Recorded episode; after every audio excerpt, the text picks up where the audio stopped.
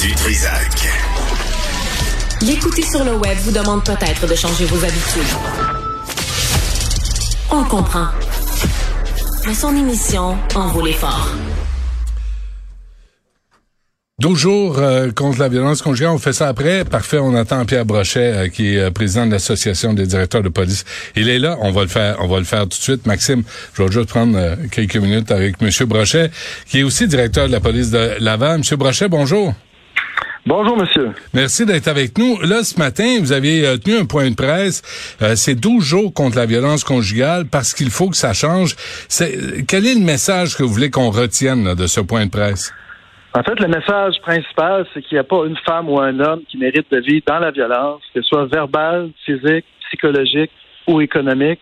Puis on invite, on invite les victimes à dénoncer, puis on dit aux victimes, on va adresser la situation de façon intelligente avec l'ensemble des partenaires de la communauté.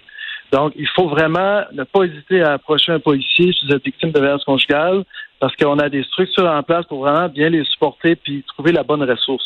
Et pourquoi ça pourquoi c'est quoi la différence entre ce matin là, ce que vous annoncez ce matin, M. Brochet, et ce qui se passait la semaine passée? Ben écoutez, ben, tout d'abord, ce qu'on fait actuellement, c'est une campagne de valorisation de du métier de policier. On a lancé ça il y a quelque temps. Ce qu'on s'est dit, les corps policiers au Québec, c'est que ça n'a pas été facile les dernières années pour l'ensemble des corps policiers. On dit on veut valoriser la fonction. Puis quand on lance nos capsules, on lance une capsule de, valorisation, on utilise un thème, on utilise un enjeu dans lequel les policiers ont vraiment une valeur ajoutée importante. Et par exemple, aujourd'hui, on a deux policières de Terrebonne qui sont spécialistes en violence conjugale et qui ont eu vraiment un impact sur le terrain incroyable. D'ailleurs, on avait une victime mm-hmm. avec nous qui a témoigné. Et je peux vous dire qu'avant la conférence de presse, là, c'était vraiment émouvant. Elle m'a dit ces deux policiers-là, c'est mes anges. Je pense que ça, là, ça, ça veut tout dire. C'est plus que n'importe quel principe, n'importe quelle action. Donc, il y a des policiers, des travailleurs sociaux, des gens partout au Québec qui peuvent vous aider si vous êtes victime. OK. juste une parenthèse, M. Brochet. Là. Vu que vous êtes sur la valorisation du métier de policier, euh, on a parlé aussi euh, de, du désengagement, mais juste juste une parenthèse. la vidéo des deux policiers qui ont arrêté le, le propriétaire d'une voiture qui disait qu'elle avait été volée, puis qu'il avait pas les clés des menottes, puis que le policier est un peu baveux avec la, le, le gars qui, qui a rien à se reprocher. Si on ne sait pas ce qui arrive à ce policier-là, là, ça va être difficile de valoriser le métier de policier parce qu'on a l'impression que les bons coups, on veut les savoir, mais les les mauvais coups, on veut qu'il y ait un suivi. Ben écoutez, je ne veux pas commenter cet événement-là en particulier. Ce que je peux vous dire, c'est qu'on fait plus d'un million d'interventions par année au Québec. C'est sûr qu'on n'est pas parfait dans, toutes nos interventions. je ne demande pas la perfection, M. Brochet. On, se parle. Là. Je demande, on ne demande pas la perfection. Euh, euh, commencez pas avec ça. Là. On parle juste de la réalité. Puis c'est deux policiers, puis il y en a un qui est vraiment impoli avec le, la personne qui est arrêtée. On sait le nombre, mais quand même, là, c'est ça qu'on voit. Qu'est-ce que vous allez faire dans peut-être pas dans ce cas-là, vous pouvez pas en parler, mais cette culture-là qui est plus acceptable aujourd'hui? Ben, voici, euh, voici, excusez-moi de vous contredire, mais quand vous parlez d'une culture, on parle une vidéo, puis là, on dit c'est la culture policière en général. Bon, moi, ce que je dis, c'est qu'il y a des instances indépendantes pour enquêter sur des événements policiers.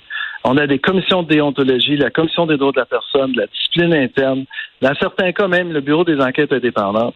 Je pense qu'il faut faire confiance à ces instances-là et éviter de généraliser puis de, de parler à chaque fois de de drame puis que tous les policiers sont pareils. C'est ça, c'est ça vraiment qui fait en sorte que ça a un impact sur le désengagement et éviter de commenter avant que l'enquête soit faite. Faites confiance aux institutions. Mais on veut qu'il y ait un suivi, puis on veut être au courant du suivi. Là. On veut, on veut savoir si ce policier-là, qui, qui représente pas tous les policiers, je suis d'accord avec vous, mais lui, est-ce qu'il va être retourné? Est-ce qu'on va lui parler? Est-ce qu'il va avoir une nouvelle formation? Ça, on aimerait ça savoir ça. Je pense que vous pouvez ben, comprendre ça. Oui, oui, je comprends, mais encore une fois, je peux pas parler de ce dossier-là. mais tous les jugements de la commission de déontologie sont publics. tout est public, tout est transparent, autant la Commission des droits de la personne, c'est des dossiers qui sont publics. On parle de confiance, là, vous l'avez mentionné en point de presse ce matin, là, le, dans le cas des, violences conjugales, le rapport de confiance avec les policiers, avec le système pour aider les victimes, ça là-dessus, il faut qu'on travaille tous ensemble pour l'améliorer. Ah, c'est clair, c'est clair parce que euh, les, victimes, là, ça peut prendre des années avant qu'elles aient le courage de porter plainte. C'est quand elles, elle lance la perche, elle demande de l'aide, il faut bien réagir. Et des fois, la seule, la seule solution n'est pas une arrestation immédiate du conjoint, sortir euh, euh, le conjoint du, de la famille, etc. Donc, il faut rencontrer la victime, puis l'écouter, puis répondre à ses besoins, puis l'accompagner par des experts, par des expertises différentes. C'est ça qu'on a, qu'on a créé à travers le Québec, par l'ajout de ressources, soit des policiers spécialisés ou des travailleurs sociaux, et par un partenariat, par exemple, avec les maisons d'hébergement, les C3S de, chacune des régions. Mmh. C'est important que les victimes disent, n'hésitez pas à parler aux policiers, parlez aux policiers, puis ça amènera pas, on va, on va suivre votre volonté aussi, on va dire, écoutez, vous avez besoin d'aide, vous avez besoin de cheminer. Vous savez, euh, dans certains cas, ça peut prendre 8, 10, 12 ans avec la personne dise écoutez, je veux me sortir du cycle de la violence. Ouais. Et ça, il faut respecter ce processus-là. Mais on a vu aussi, M. Brochet, récemment, là, des cas de récidivistes. Les gars se font arrêter et ils sont remis en liberté en attente de leur procès. On leur met pas un bracelet euh, électronique. On leur fait pas passer une évaluation de dangerosité parce que c'est volontaire, c'est pas obligatoire. On sait que ce gars-là est dangereux, puis il remis en liberté, puis il menace sa victime devant d'autres policiers. Il y a, des choses à changer. Je comprends le ruban blanc pour la solidarité, c'est important, mais il me semble que ça, le bracelet électronique, on peut-tu l'avoir au plus sacrant puis arrêter les projets pilotes? Puis l'évaluation de dangerosité des hommes accusés de violence conjugale, on peut-tu la rendre obligatoire au lieu que ça soit volontaire? Euh, elle est obligatoire. Vous savez, tous les policiers au Québec ont été formés. Il y a des capsules de formation. Maintenant, ils ont une directive à suivre, une grille d'analyse à remplir sur les cas de violence conjugale. Et dans toutes les régions du Québec, il y a des regroupements d'experts qui analysent les cas les plus graves. Il y a un risque d'homicide. Donc ça, c'est vraiment bien implanté, puis ça vient aussi des, de la table provinciale au niveau de la, violence conjugale. Donc, on est vraiment, vraiment dans la bonne direction. Le bracelet, il est implanté dans la région de Québec, puis il va être implanté au cours des prochains mois à travers la province. Mais est-ce que vous faites une demande, vous, là, vous êtes, vous représentez les directeurs de police, M. Brochet. Faites-vous une demande, là, au, gouvernement Legault de lâcher le projet pilote, puis de l'appliquer, le bracelet électronique, partout au Québec? Il faut bien faire les choses. Écoutez, c'est-à-dire là, on, l'applique dans le, district, dans le district judiciaire de Québec. Euh, il ne faut pas oublier que tous les policiers du Québec ont été formés comment réagir parce que ce suspect-là, on pourrait avoir un appel à Laval, même si son bracelet euh, a été posé suite à une décision du district, du district de Québec. Donc, tous les policiers savent comment réagir.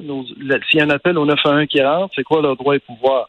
Mais il faut faire les choses de la bonne façon. Je pense qu'on est dans la bonne direction, puis on, ça va être implanté à travers le Québec. Donc, on est d'accord avec ça. Qui sont vos partenaires là, à, propos de ces, cet appel au changement là, pour, en ce qui a trait à la violence conjugale? Bien, premièrement, le ministère de la Sécurité publique a mis beaucoup d'efforts au cours des dernières années. Donc, évidemment, le gouvernement du Québec. Mais ça se passe beaucoup localement. C'est-à-dire, on travaille avec les, les services de santé, services sociaux locaux, et euh, au niveau de la CAVAC, vous savez, il y a, la plupart des corps de police au Québec ont des personnes du centre d'aide aux victimes d'un criminel dans leur corps de police. Donc, c'est un ensemble de partenaires localement qui font en sorte de prendre en charge les dossiers. Hmm. Vous savez, je disais, seulement à Laval, on a 800 arrestations pour violence conjugale par année. Hmm. Fait qu'il y a une charge de travail importante, fait qu'il y a des systèmes en place. Puis ce qu'on fait, c'est qu'on a le groupe Agir, c'est un groupe qui existe dans plusieurs autres corps de police aussi. C'est en sorte qu'on assis les experts autour de la table, on partage le renseignement, l'information qu'on a, puis on adopte la bonne stratégie pour réagir. Hmm. Euh, deux, trois affaires avant qu'on se quitte, M. Brochet. Je sais que vous avez une grosse journée, là, mais il y a eu les campagnes de sensibilisation à propos de la violence conjugale. Est-ce qu'on est-ce qu'il serait pas temps d'avoir des campagnes de sensibilisation auprès de tous les hommes de toutes les communautés, pas juste des campagnes d'hommes blancs? Il me semble que euh, pour représenter la réalité au Québec, là, faudrait assumer la réalité. Ben, écoutez, je pense que les campagnes euh, qui ont été mises en place s'adressent à l'ensemble de la population. Mais c'est blanc, blanc, blanc partout. Là. Il y a de la violence conjugale dans toutes les communautés. Faut... Ah, ah, ça c'est clair. Là, c'est pas, pas question d'origine ethnique ou de couleur de peau, hein, la violence conjugale. C'est ça. Ça existe dans, dans, toutes les communautés.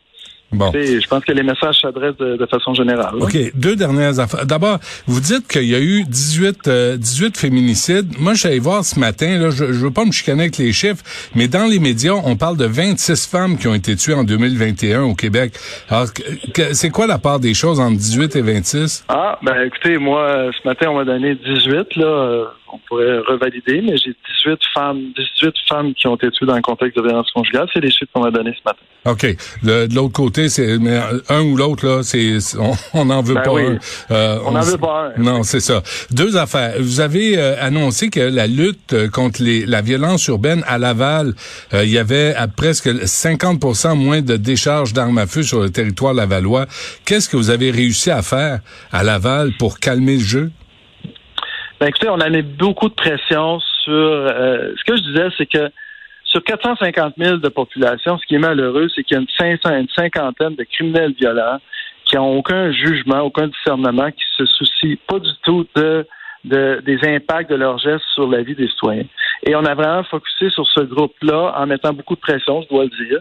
Donc, à titre d'exemple, tu sors de prison le matin, tu as des conditions à respecter un couvre-feu, à partir de 11 heures, tu vas être chez vous, ben à 11 heures, on fait une visite on gagne à sa porte. Fait que la personne se sent surveillée, je dirais. Euh, donc, on, ça, c'est une des façons. on a mhm. fait beaucoup en prévention aussi.